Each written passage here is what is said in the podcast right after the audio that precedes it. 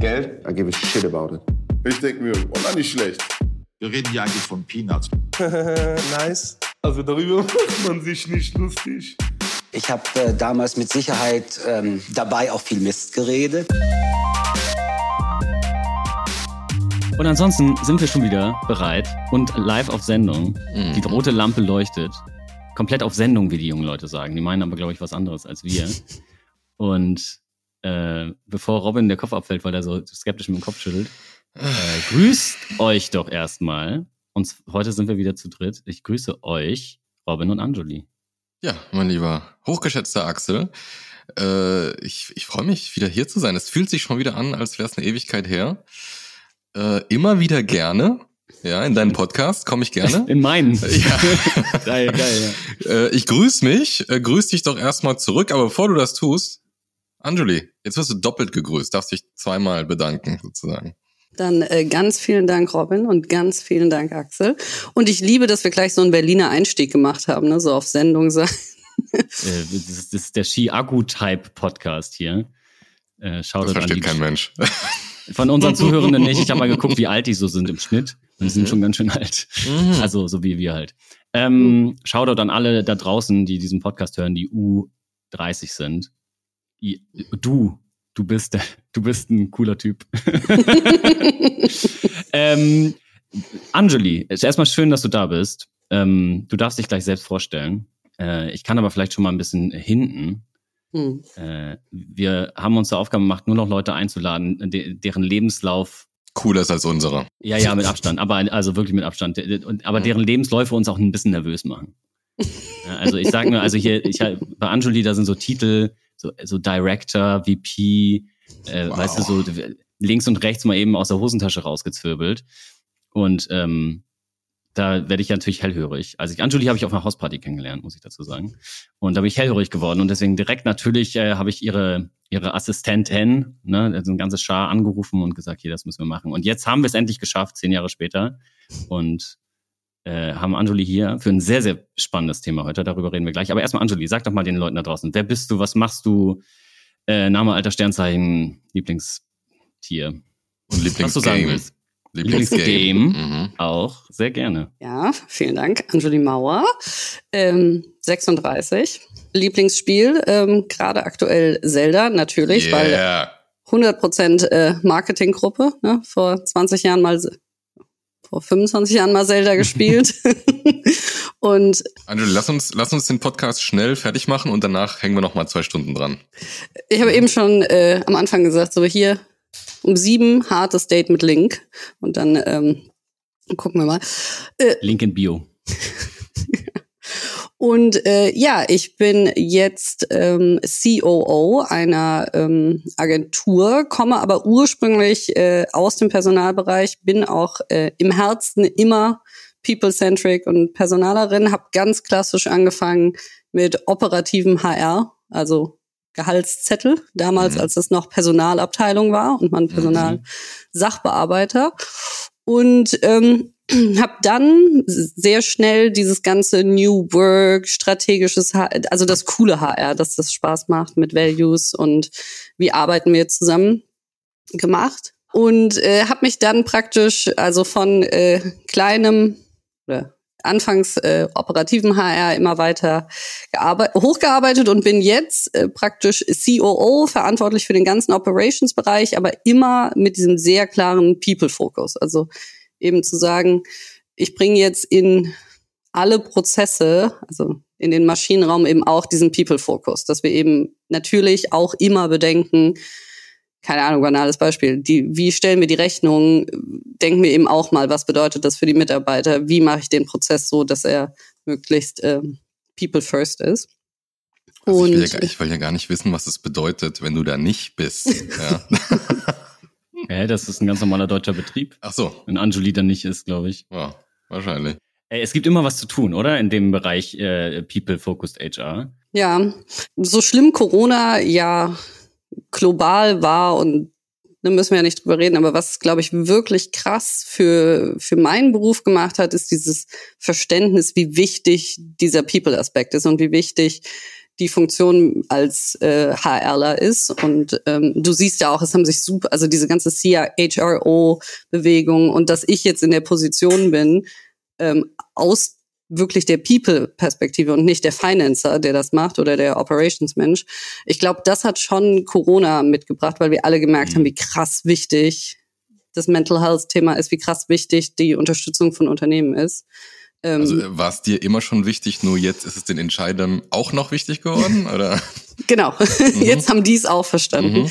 Nee, also ich habe schon immer geguckt, soweit es ging, ähm, so, soweit ich dann die Wahl hatte ab einem gewissen Punkt. Also ich wäre nie in ein Unternehmen gegangen, wo HR als Kostenfaktor gesehen wird. Also auch schon vor zwölf mhm. Jahren ähm, hätte ich das nicht gemacht und hatte auch immer für mich selber so ein bisschen den Anspruch, ich will auch, dass HR gesehen wird und ich will auch, dass die irgendwie von den anderen Leuten gesehen wird, dass es Value Added und zwar nicht nur von den Mitarbeitern, sondern eben auch von der Führungsetage. Ne? Und das machst du natürlich in der Sekunde, wo du Impact generierst und nicht nur sagst, ja, hier ist dein Arbeitsvertrag.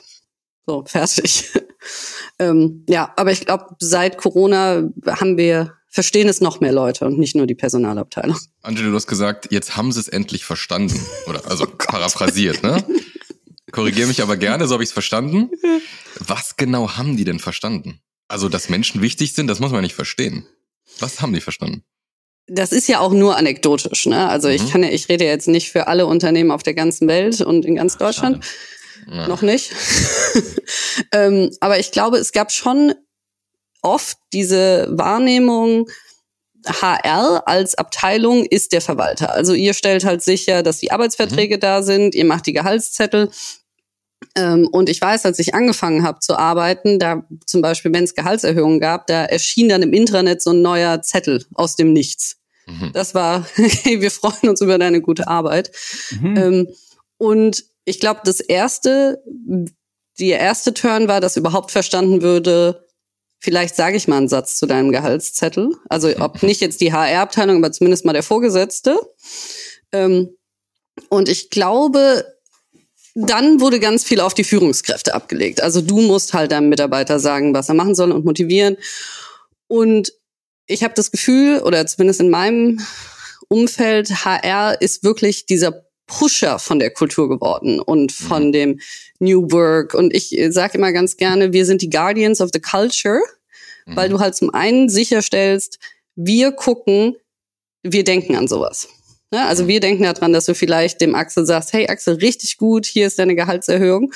Ähm, aber ich sage auch immer, wir sind auch die Bouncer, weil du bist eben auch im Recruiting, du guckst halt, wer kommt rein, wie äh, beeinflusst das die Kultur. Und ich glaube, diese Wahrnehmung, wie wichtig HR ist und was es für einen krassen Impact auf eine Unternehmenskultur hat, qua Definition, wenn man sie lässt, das ist denen jetzt erst klar geworden, wo ich glaube, früher schon es viel mehr war, wir haben den Financer in der Geschäftsführung, wir haben den BWLer in der Geschäftsführung, die mhm. BI, also das Sales-Thema. Mhm. Und ähm, was ja auch bedingt war am Arbeitgeber-Arbeitnehmer-Verhältnis. Und du musst es halt, also du hast halt zu arbeiten. Ne? Und wenn es dir nicht mhm. gut geht, geht es dir nicht gut. Ich sehe da gewisse Parallelen zu unserer Funktion als, als Coaches, weil für mich zumindest sind wir, haben wir, also wir sind eine Funktion gebündelt in einer Rolle und würden, würde diese Funktion woanders aufgefangen werden, zum Beispiel bei Führungskräften, bräuchte man uns nicht. Das ist so meine Logik. Ne? Also schönes Umfeld schaffen, Ziele transparent machen, Kommunikation, Feedback stärken, bla bla bla. Vieles davon sieht man ja teilweise auch in HR. Ne? Zumindest wenn es darum geht, das unternehmensweit irgendwie in, den Kultur, in der Kultur zu zementieren. Würdest du sagen, ähm, unabhängig davon, wie das mit Corona sich verändert hat, aber würdest du sagen, dass es bei HR ist auch eine Funktion, die könnte auch ohne HR-Abteilung existieren? Oder ist das so, das, das ist zu riskant? Oder was würdest du sagen? In der perfekten Welt? Also ich finde ja erstmal, es muss alles unter HR sein. Ah, also, nice. nur damit wir Aber das nur, schon mal geklärt haben. bist, oder? ähm, also ich glaube, dieses es gibt sicherlich Aspekte, die du aus dem HR rausholen könntest. Also du könntest ja das Coaching, könntest du ja wirklich unter HR hängen. Mhm. Oder Learning and Development und sowas. Ähm, ich finde es immer total gut, es unter HR zu haben, weil ich eben nicht, weil ich mag, wenn es verbunden ist. Wenn wir halt nicht nur sagen, hey, wir wollen, dass alle glücklich sind und gecoacht sind, sondern eben auch, dass die Daten mitreden. Also Mhm. Weil es gibt ganz viele HR-Abteilungen, die entweder, also nicht ganz viele, aber meine Sorge ist oft bei HR-Abteilungen, dass sie entweder nur verwalten und sagen, wir führen halt aus, sag mir halt, wie die Job Description ist oder welches Gehalt. Mhm. Ähm, und ich habe schon den Anspruch an eine HR-Abteilung, weil sie eben alles sehen, oder an eine People- und Culture-Abteilung dann, Mhm. Zu sagen, hey, aber warum verdient denn der Axel mehr als der Robin, wenn die äh, den gleichen Job machen? Weil du siehst es ja nur als HR. Okay. Und dann eben Mhm. daraus das Coaching machen, I don't know, zu sagen, hey, Mhm. Robin, kannst du dich vielleicht nicht richtig gut verkaufen? Ist da vielleicht eine Differenz in, in der Performance, was weiß ich? Und das siehst du halt sehr gut, wenn du alle da, also wenn du den holistischen Blick von HR hast. ja, diese Vogelperspektive, die hast du natürlich nicht, wenn du das den Führungskräften auf Teamlevel überlässt. Ganz blöd gesagt. Ja, und der Punkt ist ja auch, das ist ja kein schöner Job zu sagen, ich gebe dem Axel jetzt die Gehaltserhöhung nicht, damit er ins Gehaltsband passt. So, das würde ich ja als Führungskraft, habe ich ja überhaupt kein Interesse daran im Normalfall. Also gute Führungskraft will ich ja, dass ich gute Arbeit entlohnt wird. Und natürlich versuche ich das meiste Geld für mein Team rauszuholen. Und sich dann hinzustellen und sagen, ja, aber nicht, dass die anderen weniger verdienen, das machst du ja nicht als Führungskraft. Das muss ja jemand Unabhängiges machen. Mhm. Also ich habe auch äh, nur sehr positive Erfahrungen mit äh, meinen HR-Leuten gehabt, mit denen ich äh, damals auf, auf Führungsebene gearbeitet habe, äh, die für mich immer ein Gegengewicht waren und ein Korrektiv. Und zwar nicht unbedingt aus HR-Sicht, sondern aus der Sicht, die einfach gerade bei mir nicht da war. Also wenn ich gerade zu menschenzentriert geguckt habe, dann haben die die Unternehmenssicht eingenommen und umgekehrt. Das heißt, es ist einfach nur ein, eine, eine wichtige Polarität, die für Managemententscheidungen im, im, im mitarbeitenden Bereich für mich super wichtig war. Also danke, dass es euch gibt. Mhm. ähm, was für, also weswegen ich den Job eigentlich so toll finde und ähm, glaube ich auch, also ich, ich denke immer, ich würde entweder das machen oder ins Product Management gehen, wenn ich jetzt Mhm. noch mal Wow. mir aussuchen Ja, könnte. Spagat. Ja, aber es sind ja beides total spannende Rollen, wo du wirklich Impact hast und was Mhm. verändern kannst. Ähm, anyways, was ich im HR auch so toll fand, war, dass du so viel helfen kannst. Also es ist ja nicht nur dich zu spiegeln, Robin, als Führungskraft, sondern es ist ja auch, du kriegst mit, jemand ist unglücklich. Jemand weiß nicht, wo er hin will. Mhm. Und da kannst du ja auch relativ neutral helfen. Ähm, und was ich immer gemacht habe, weil mir Vertrauen und Integrität so wichtig ist, ich habe die Leute immer reden lassen und ab einem gewissen Punkt, wenn die halt zu sehr gegen das Unternehmen sind oder ich als Führungskraft es nicht mehr managen konnte, habe ich immer gesagt, du, wenn du jetzt weiterredest, dann kann ich nicht mehr meine Rolle ignorieren. Mhm. Also wenn jemand sagt so, I don't know, ich will morgen kündigen und ich will hier alles ich, wenn du mir das als HR sagst, dann, dann muss ich das jetzt irgendwie nach oben bringen. Mhm. Ähm, aber es ist einfach eine sehr schön diverse Rolle und wie gesagt, in Corona äh, auch wirklich, glaube ich, haben wir, haben die guten HR-Abteilungen richtig geholfen. Also Mhm. Allein die Kommunikation von allem, was aus Corona entstanden ist. Genau. Und wir, ähm, wir sind ja in Berlin und super äh, divers und international immer. Und natürlich war die ganze Kommunikation von Corona nur auf Deutsch. Mhm. Also natürlich. ne? Also, Ich wollte gerade fragen, was ist denn, also was haben denn die HR-Unternehmen oder die Abteilungen, die das gut gemacht haben in Corona und auch danach, was haben die denn gut gemacht? Also lass mal konkret werden. Hm, Ich glaube, was total wichtig äh, oder was zumindest ich versucht habe zu machen, war, dass eben sehr klar diese Kommunikation äh, übersetzt wurde und äh, erklärt gemacht wurde. Und äh, ich war zu der Zeit bei Flaconi, das heißt, wir hatten auch eine Logistik. Und in der Logistik konntest du die Leute nicht nach Hause schicken. Mhm. Also qua Definition, jemand muss ja die äh, Päckchen packen. Und das heißt, da haben wir, habe ich ganz viel erklärt, immer wieder erklärt, warum müssen wir die Maske haben, auch immer wieder versucht, es besser zu machen. Wir haben sehr, sehr früh, schon ewig, bevor es die Schnelltests gab, Corona-Tests einmal die Woche gemacht, also irgendwie im, in der ersten Woche gefühlt schon. Ähm, und haben dann eben auch die Impfungen zum Beispiel organisiert für alle und haben da ganz viel Aufklärungsarbeit gemacht. Ähm, und äh, natürlich, also ich kannte mich vorher auch nicht mit Hygienekonzepten im, im Lager aus. Ne? Ähm, und äh, was auch ganz toll war, wir haben auch versucht, dem Headquarter, also es war total gut für die Kultur, weil das Headquarter nochmal ganz signifikant, ganz klar verstanden hat, wenn das Lager nicht da ist, haben wir alle keinen Job mehr. Mhm. Und dann haben wir irgendwie, ähm, haben wir so Dankesbriefe geschrieben an die und haben halt irgendwie gesagt, so, hey, es ist so cool. Ähm, ja, ja, da habe ich, Schön war von einem geklatscht. Mitarbeiter. Äh, naja, die haben auch gute Boni. Also da haben wir schon äh, viel gemacht. Cool. ähm, also wir waren ja alle total gestresst im ersten Lockdown. Ne? Du bist Mhm. irgendwie, gerade wenn du, ähm, wir haben viele Leute, die nicht in Deutschland geboren sind, deren erster Job das hier war, die waren halt auch ganz alleine auf einmal. Mhm. Ähm, und da, glaube ich, musst du als Arbeitgeber einfach mehr rein, als zum Beispiel für jemand, der seit 20 Jahren in Berlin wohnt. Mhm. Ähm, und ich, also, ich habe da von vielen Personalern auch gehört, die haben hart gelitten und viel gearbeitet, aber es war eben auch sehr viel Liebe zu der Zeit. Also du, du sagst ja gerade, auf dieser Unternehmensebene hat man verstanden, was sind eigentlich die Schlüsselrollen. Ja, du hast gesagt, also ohne die Leute in der Logistik äh, geht der Laden den Bach runter. Ich habe mich gerade gefragt, als du meintest, äh, anfangs noch, ähm, die haben es jetzt verstanden. Äh, ich bleib dabei. Äh, Was, also was genau haben die verstanden? Weil dieses äh, Menschen sind wichtig, das haben die in ihrer Familie ja auch verstanden.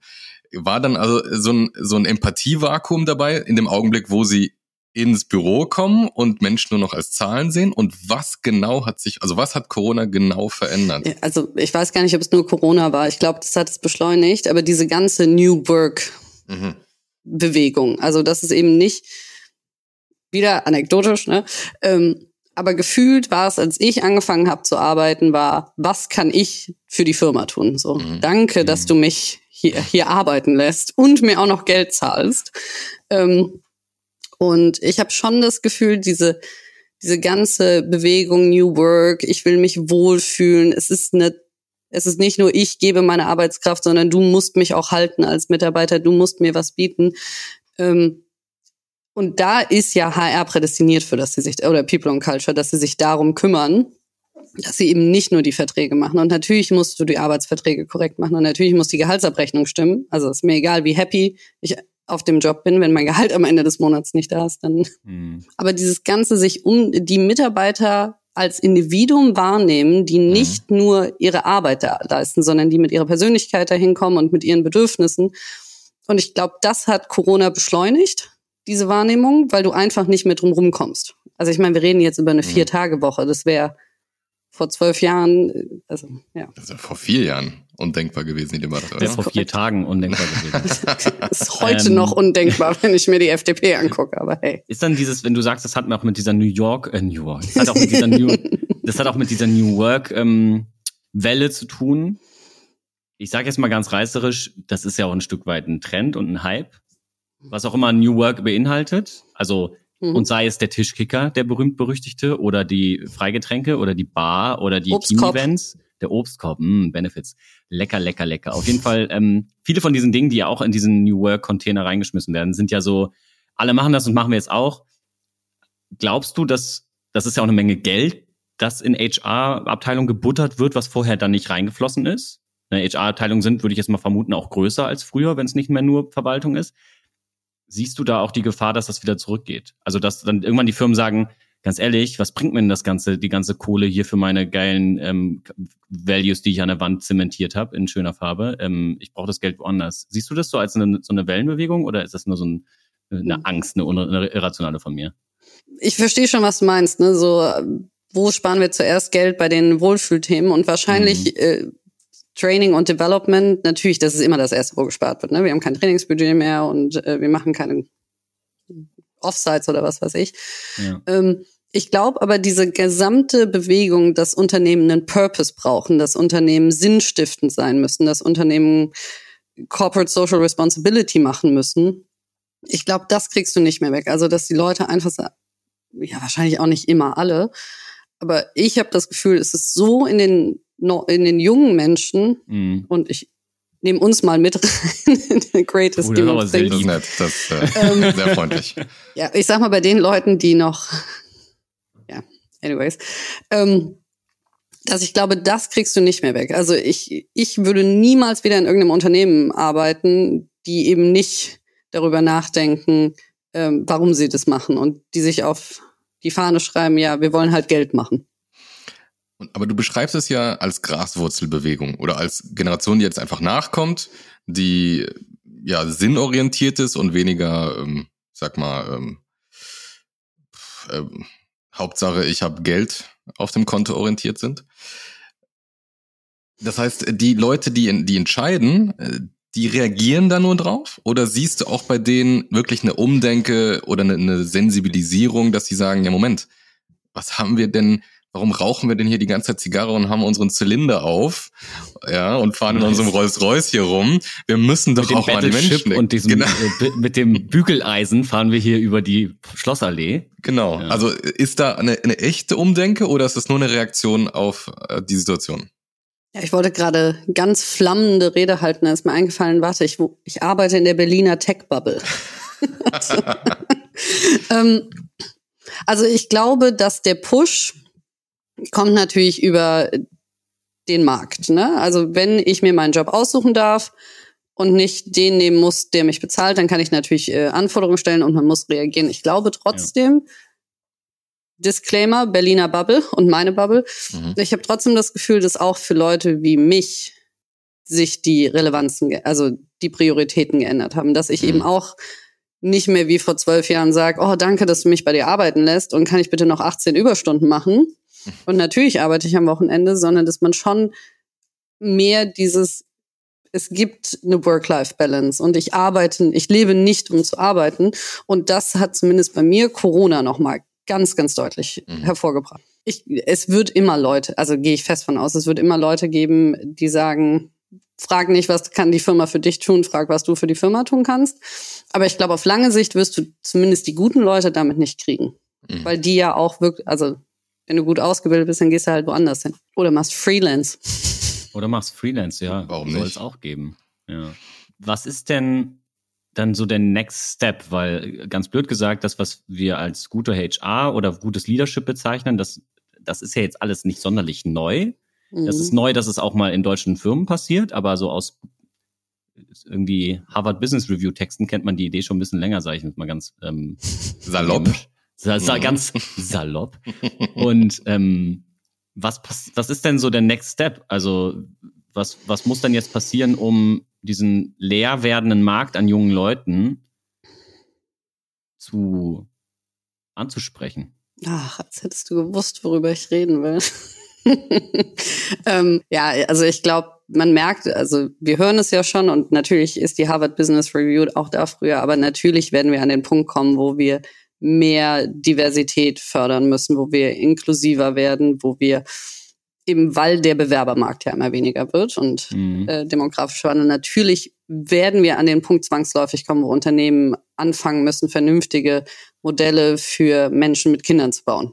Mhm. Und natürlich werden wir anfangen müssen, äh, mehr Gebetsräume zu haben, um äh, Leuten die Möglichkeit zu geben, zu beten. Und natürlich müssen wir die ganze Integration da mehr machen, um mhm. eben auch Leute anzusprechen, die sich jetzt vielleicht noch nicht bewerben würden. Das, das ist ein super spannender Punkt für mich. Also das Thema Vielfalt und Inklusion, das äh, hat mich auch sehr viel beschäftigt, äh, als ich noch in der Führungsposition war. Und ähm, ich habe mich immer gefragt, wenn man nicht gerade einen moralischen Kompass hat, der dir das vorgibt und das gar keine Alternative gibt, äh, das äh, zu tun oder nicht, äh, gibt es aus Unternehmenssicht echte Gründe? Also kannst du das, kannst du sagen, wenn du mehr Vielfalt und Inklusion förderst, dann ist auch das Unternehmen erfolgreicher? Oder ist es wirklich nur eine moralische Verantwortung der Gesellschaft gegenüber? Es gibt ja eine Million Studien dazu, dass diverse Teams bessere Ergebnisse machen, dass diverse Gruppen produktiver sind, dass sich ähm, die Leute am Ende die Ergebnisse besser sind, man mehr drüber nachdenkt. Da muss man allerdings sagen, ähm, nicht in jeder Art von Arbeit tatsächlich. Aber in unserer, in unserer Bubble schon, aber es gibt durchaus äh, Arbeitsbereiche, wo homogene Gruppen leistungsfähiger sind. Also soweit ich das weiß, ne? Ja. Also kerviert, ne? Aber, äh, aber wo denn? Ich glaube in, in nicht Wissensarbeit. Also ganz blöd gesagt, wo es nicht darum geht, kreativ zu arbeiten oder irgendwie neue, neue Dinge zu erarbeiten, also nicht Softwarebranche. Auf dem Bau. Nicht, ja, weiß ich nicht, ob auf dem Bau, aber tatsächlich auch in, in ich glaube, so Fabrikarbeit ist das tatsächlich ja, äh, aber also zum einen würde die Fließbandarbeit denn schlechter werden, wenn die Gruppe divers ist? Das wäre ja auch nicht der Fall. Das kann ich nicht bewerten. Ich wollte nur damit sagen, wir wollen hier natürlich jetzt auch nicht das Haribo Wunderland aufmalen und sagen, oh, Diversity regelt alle Probleme. Es gibt, glaube ich, durchaus äh, auch Szenarien, wo äh, die Leute sagen, was, was soll ich denn jetzt hier noch irgendwie auf die Diversity achten? Ja. Auch wenn ich natürlich der größte Freund davon bin, dass man das macht aus Fairness, aus moralischen Gründen, aber betriebswirtschaftlich gibt es, glaube ich, nicht in jedem Fall immer Gründe dafür. Ähm, ich habe äh, in dem letzten Jahr war ich Dozentin an der Uni und habe über ähm, Organizational Behavior in Multinational Companies geredet. Mhm. Und Cool. natürlich haben wir über das Thema Diversität und Frauenquote und alles geredet. Und dann sagt der eine junge Mann, ähm, ja, aber das kann doch nicht sein, wenn es besser für das Unternehmen ist, den Mann einzustellen, dann sollten wir das doch machen, weil die Ökonomie muss immer gewinnen. Mhm. Und dann habe ich lange überlegt, was ich sage. Und ich hatte drei People of Color in der Vorlesung sitzen. Und dann habe ich gedacht, nee, let's do it, let's not do bullshit. Mhm. Und habe gesagt, na ja, ökonomisch gesehen ist Sklaverei das Beste, was du machen kannst. Da musst du kein Geld bezahlen, keine Pausen, super gut. Und ähm, dann habe ich richtig, also die drei People of Color hart gefeiert, so richtig, sich richtig krass gefreut und gesagt, yes, endlich äh, sagt's mal eine. Und dann ist der Junge oder der junge Mann nach der Vorlesung auch hingekommen und hat gesagt so, ey krass, ich habe das noch nie so gesehen. Ich habe noch nie gesehen, dass wir halt gesellschaftlich das machen müssen und die Strukturen ändern und nicht auf der individuellen Ebene. Und Mhm. ja, es gibt sicherlich in der, also ich weiß von in der Logistik zum Beispiel fließt man, natürlich ist es blöd, wenn du auf einmal Frauen anstellst, weil dann brauchst du einen neuen Umkleideraum und einen Schwangerschaftsraum und Toiletten und kannst halt nicht mehr die nackten, halbnackten Frauen in der, an der Wand hängen haben. Du verstehst, dass der Wandel äh, Genau, mühselig der Wandel ist ja. mühselig für die Leute, die da sind. Ich glaube trotzdem, dass wir gesamtgesellschaftlich gar keine Alternative haben, weil wir brauchen die Arbeitskräfte.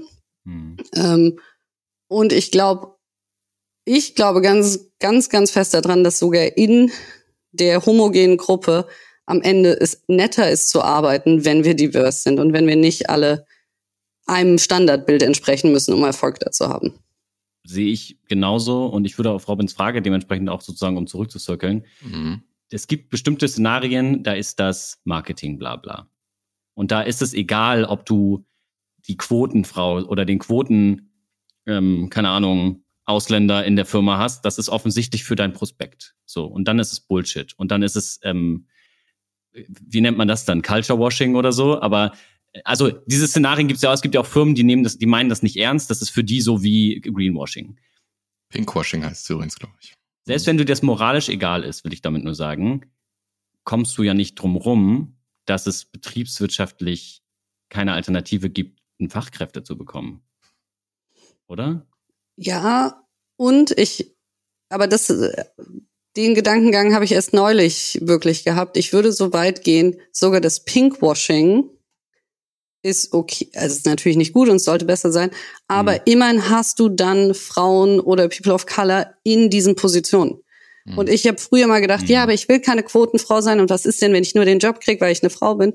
Und heute denke ich mir, es ist mir egal. A, mache ich einen guten Job oder also das. Mhm. Und jede Frau oder jede Person of Color oder jeder diverse Mensch, der in einer Führungsposition ist, beeinflusst ja auch wieder was. Und Voll. deswegen, ja, natürlich ist es total blöd, wenn wir immer für das eine Foto die eine Frau und den einen Asiaten dahinstellen zum Beispiel. Mhm. Aber immerhin wird es gesehen und es verändert was. Mhm. Man könnte natürlich aber auch sagen, dass ähm, die Leute, dass die Firmen dann da Schluss machen, weil sie sagen, wir sind ja jetzt sozusagen fertig. Aber ich weiß, was du meinst und ich stimme dir, ich stimme dir da im Grunde auch zu. Ich hatte gestern ähm, ein Telefonat mit einer jungen Personalerin, die in einem Logistikunternehmen arbeitet. Und dann hat sie irgendwann zu mir gesagt, ja, aber was kann ich denn machen, damit wir diverser werden? Weil ich kann, der Boys Club äh, sagt Mhm. immer, es gibt keine Frauen in den Positionen, was sollen wir denn machen, was kann ich Mhm. machen? Und dann haben wir auch lange drüber geredet, dass du natürlich in deinem Wirken schon kleine Sachen machen kannst. Und das ist ja auch schon mal ein guter Schritt. Das heißt, selbst wenn du in einem Unternehmen bist, wo die nur pinkwashen, du kannst es ja beeinflussen. Mhm. Also du kannst ja zum Beispiel bei den Stellenausschreibungen die Formulierungen so anpassen, dass sie mehr angesprochen werden. Du kannst drunter schreiben, hey, wir wissen, äh, bestimmte Leute bewerben sich nur, wenn sie zehn von zehn Punkten erfüllen. Bitte tu es trotzdem. Be the change you wanna see in the world. Yes. Hinterlasse die Toilette so, wie du sie vorfinden möchtest. Oder besser. ähm, Anjali, das, das ist ein sehr guter Punkt. Das ist die einzige Frage, die ich mir äh, fünf Minuten vor unserer Aufnahme hier gestellt habe.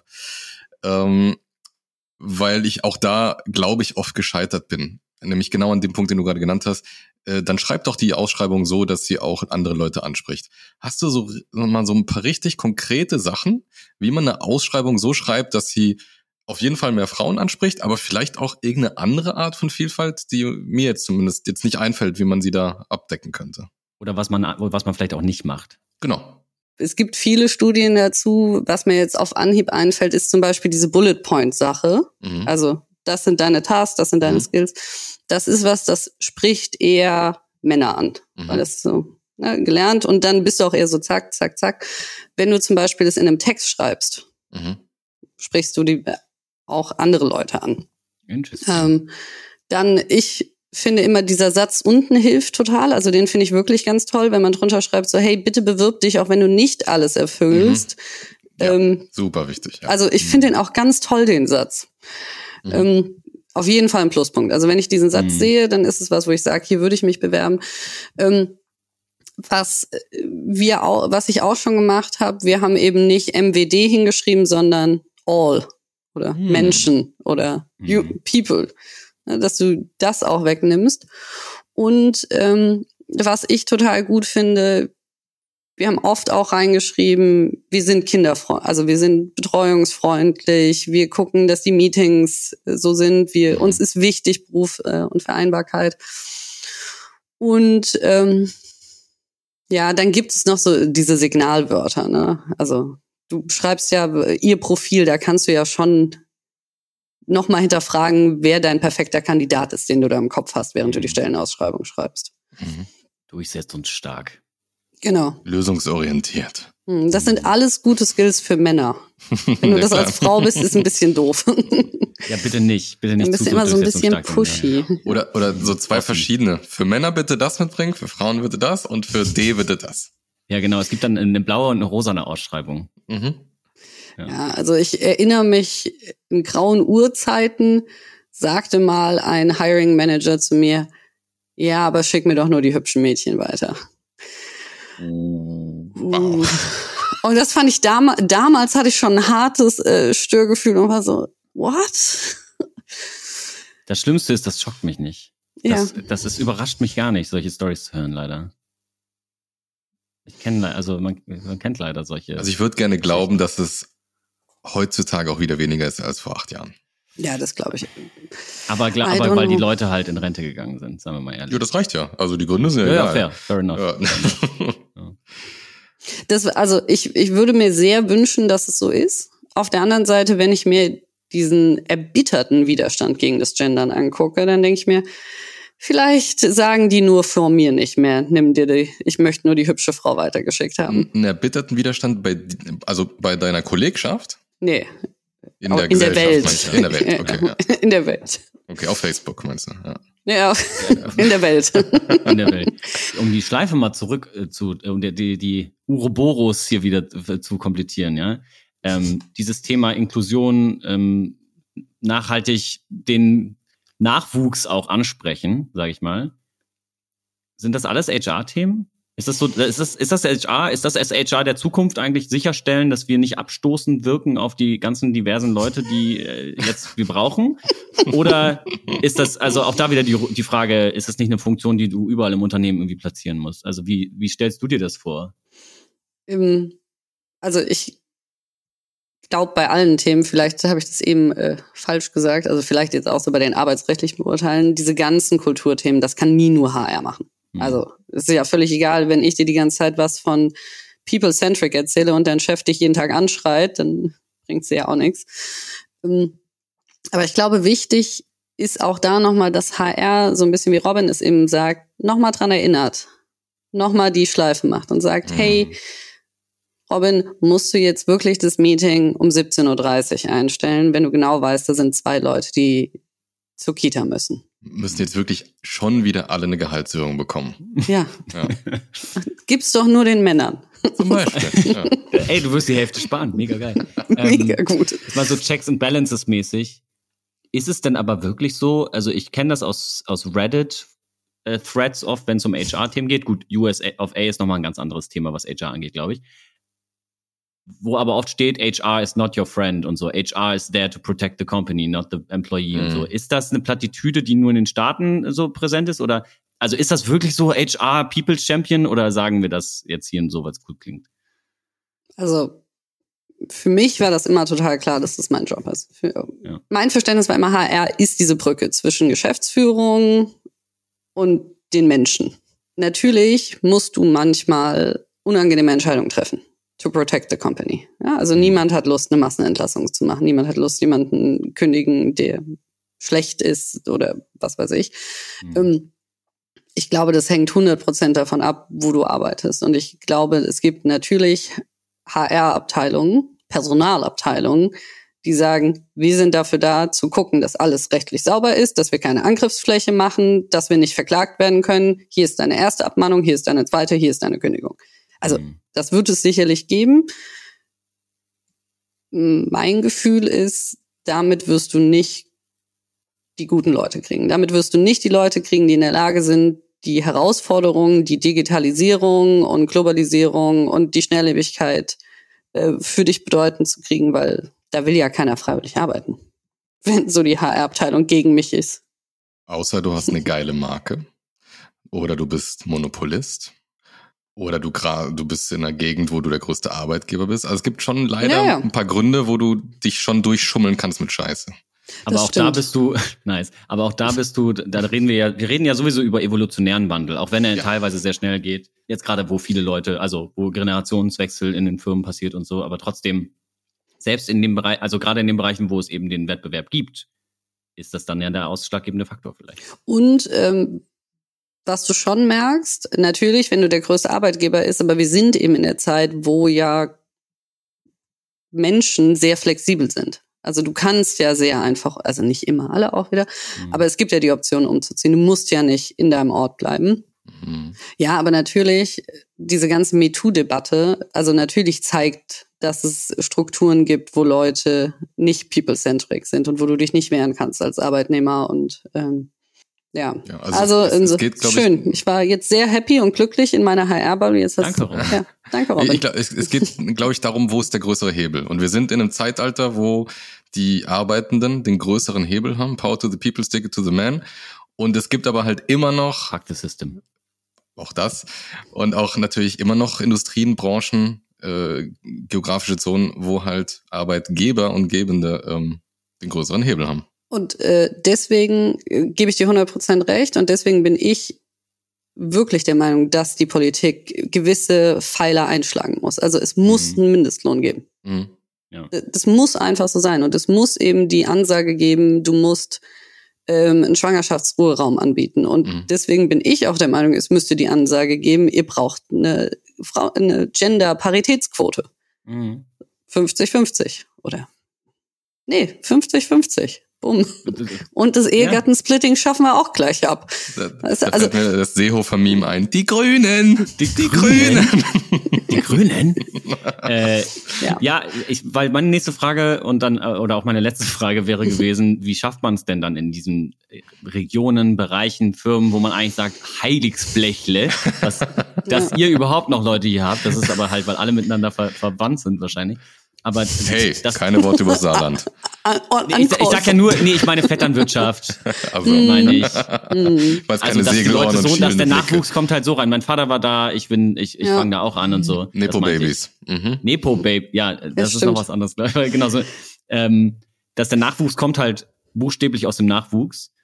Und wie geht man denn in so eine Firma rein? Wie will man die denn? Also sagen wir mal, du bist jetzt HR-Consultant, Anjuli. Wie würdest du denn da rangehen? Weil wir haben ja bestimmt auch ein paar Zuhörende, die sind in ihrem Betrieb und denken so, fuck, bei mir wäre das alles gar kein, das wäre keine Chance, da irgendwas zu verändern. Außer kündigen. Das ist Robins immer normal Antwort Nummer eins. Einmal ist kündigen, safe. Oder ansonsten, wenn du nicht kündigen kannst, viva la Revolution.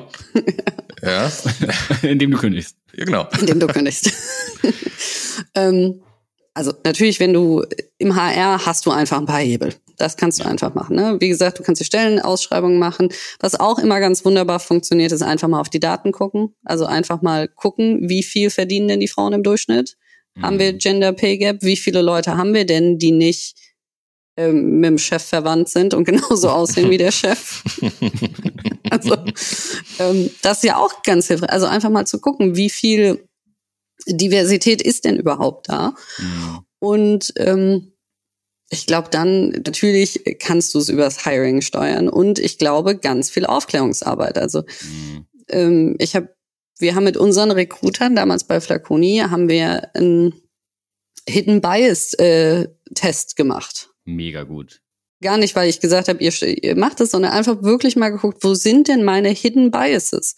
Ja. Und ähm, eine Übung davon finde ich phänomenal gut. Du sag, alle sagen ja, ja, natürlich bin ich offen für Diversität und ne, ne. ne.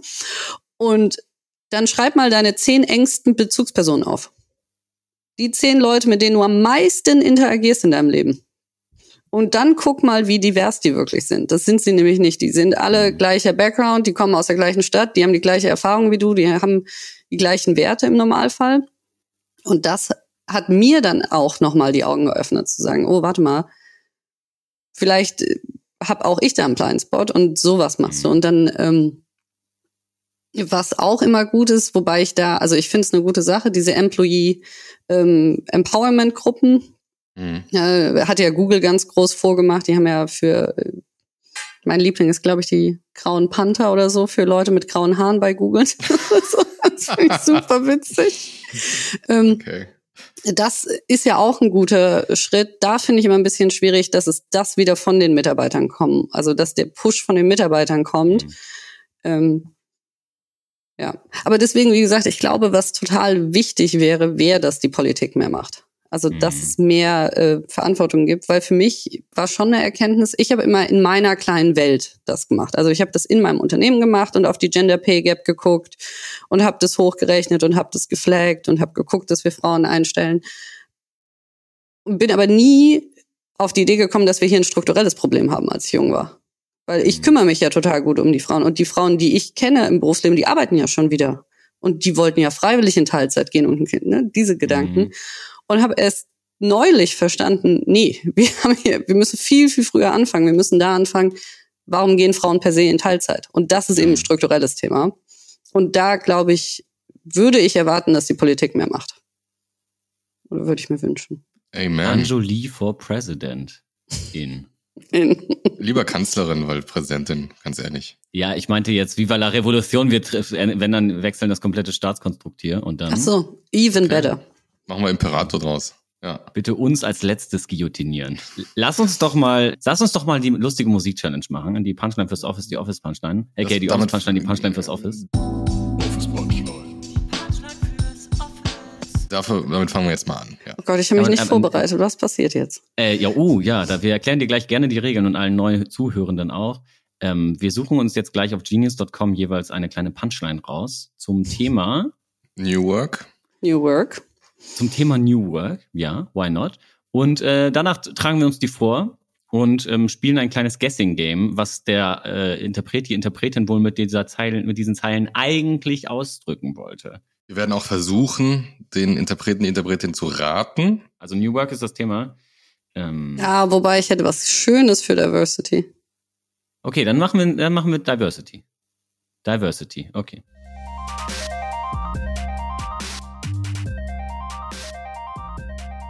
Also bevor wir anfangen, ja, erstmal kleine Shoutout an Hammer, den Hammer, den Killer, Killer den, Chief. Chief. Das ist eine kleine Tradition, die wollen wir am Leben erhalten, mhm. damit er nachts nicht kommt und uns weckt. Ja. Im, aus dem Tiefschlaf reißt. Ähm, Schellen auf Nacken gibt. Schellen auf Nacken, wenn man auf dem Rücken liegt im Bett. Äh, Robin, willst du starten? Hast du Bock? Ich hab Bock. Oder soll ich starten? Mit Schelle auf Nacken jetzt oder mit ja, Line? Schelle auf Nacken, ja. Okay, nee, pass auf. Äh, also haltet euch fest, es könnte kurz wehtun. Sie sagt, jeder andere Artist lässt sie kalt und ich habe mehr Vielfalt als der Regenwald. Ja, ja, die Kammer voller Indo. Deine Frau nimmt einen Zug und tanzt mit den Limbo. Psst, mhm. spar dir deine Lingo. Hier ein Schein für die Bar, komm mal klar, Bruder, stimmt so. Wow. Wow. Ist das ein neuer Song, neuerer Part, neuer Song oder ist es so ähm, Eimsbusch-Level? Mm, Also der, der Künstler ist ungefähr so alt, aber der Okay. Song ist relativ neu. Das klingt, war so Limbo und stimmt so, da sind wir schon, das ist schon Oldschool-Vibes. Stimmt so. Standard. Ist es Trettmann? Es ist Trettmann, guck mal. Ui, Grüße gehen mir- raus. Wel welcher Song? Äh, der Song Adriano.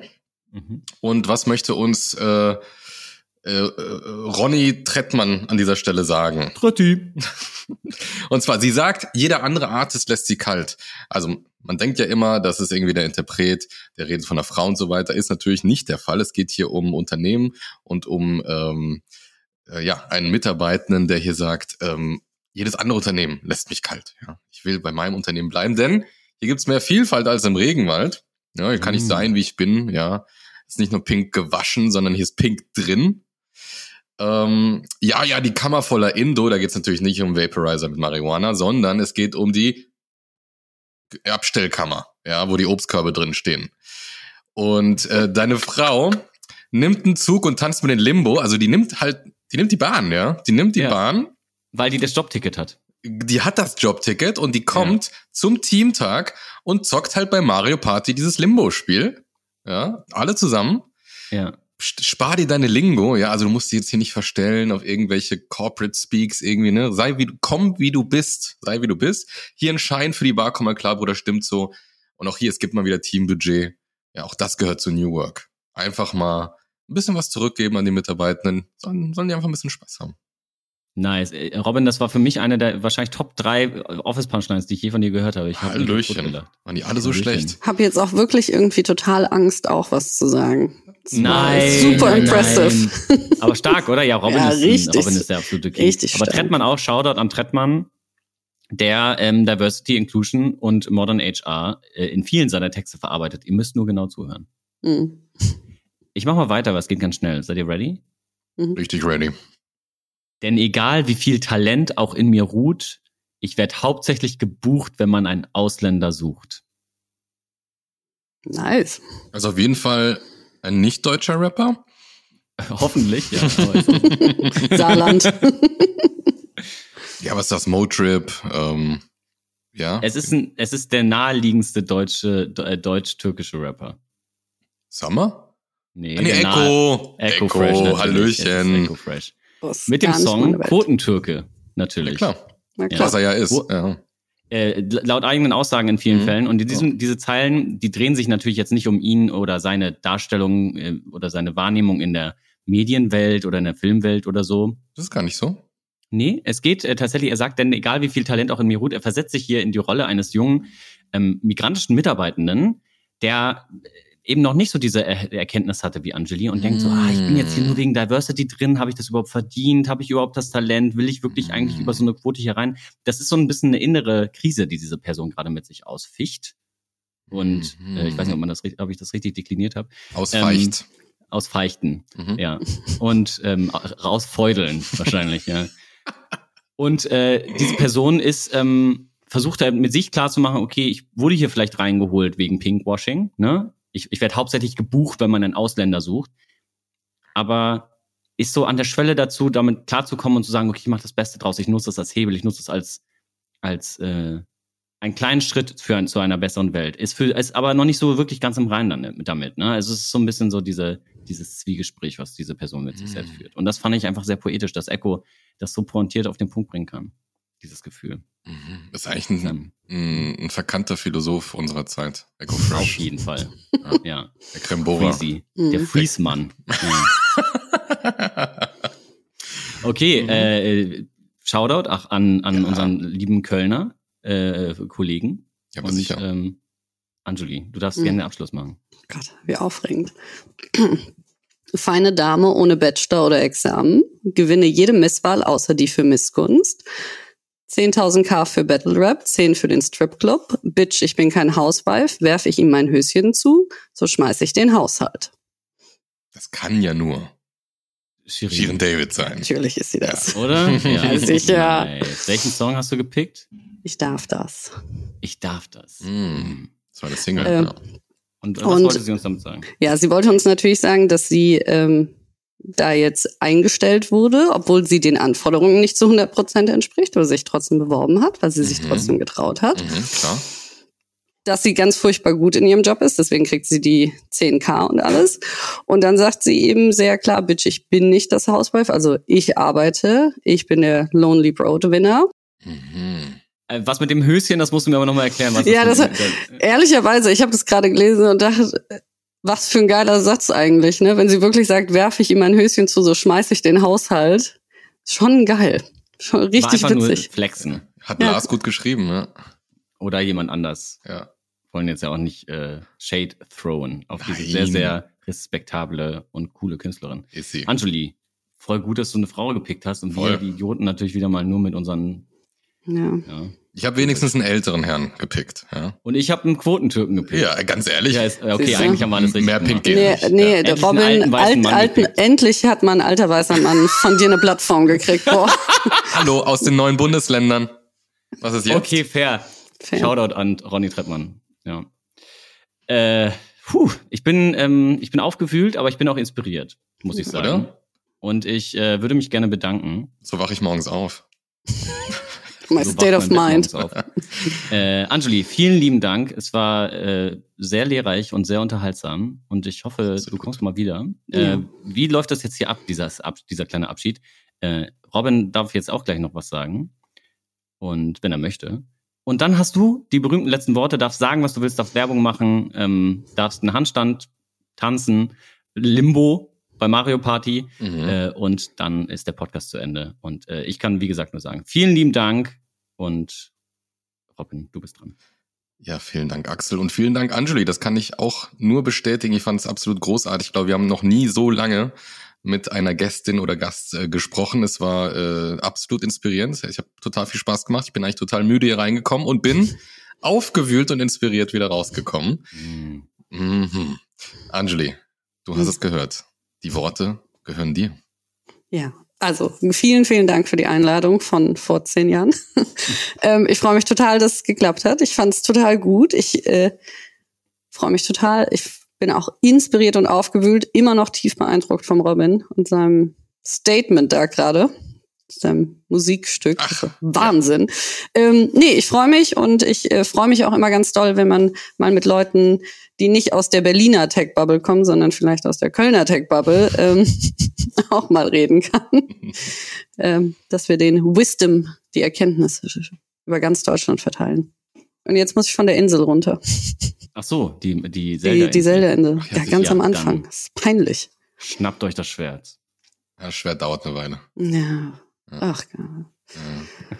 Okay, tschüss. Tschüss. Ciao.